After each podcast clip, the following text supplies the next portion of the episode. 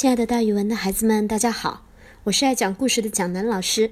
今天要给大家讲的成语故事叫做“胸有成竹”。北宋呢有一个大画家叫文与可，也叫文同，他呀是中国第一个画写意墨竹的。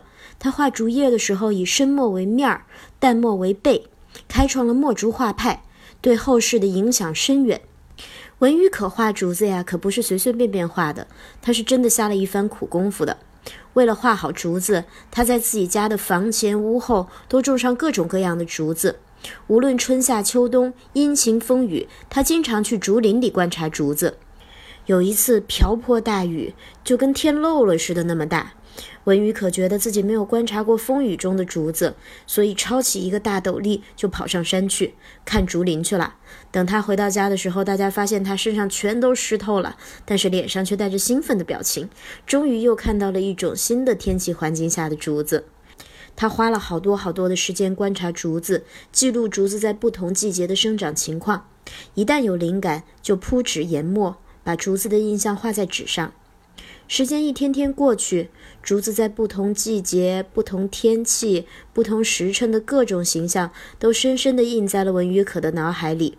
只要凝神提笔，在画案前一站，平时观察到的各种形态的竹子，就好像在眼前晃动一样。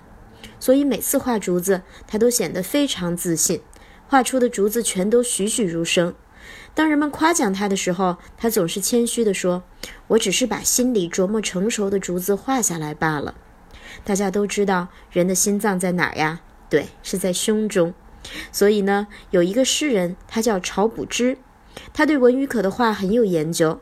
他写过一首诗，其中就有这么两句：“与可画竹时，胸中有成竹。”也就是说，在文与可画竹子的时候，他的胸中，也就是心里面。是有竹子的形象在的，所以后来人们就用“胸有成竹”这个成语，比喻做事之前已经做好充分的准备，对事情的成功已经有了十分的把握，又比喻遇事不慌乱、沉着、自信、沉稳。大家还要注意大语文中间重点讲解的一个人物，咱们千古第一文人苏轼，他也被人用“胸有成竹”形容过哦，他的竹子画的也很不错。蒋老师给大家举个例子吧，比如说我已经复习了很久啦，这次的期末考试我已经是胸有成竹。好了，那今天的成语故事就给大家讲到这儿，咱们明天见。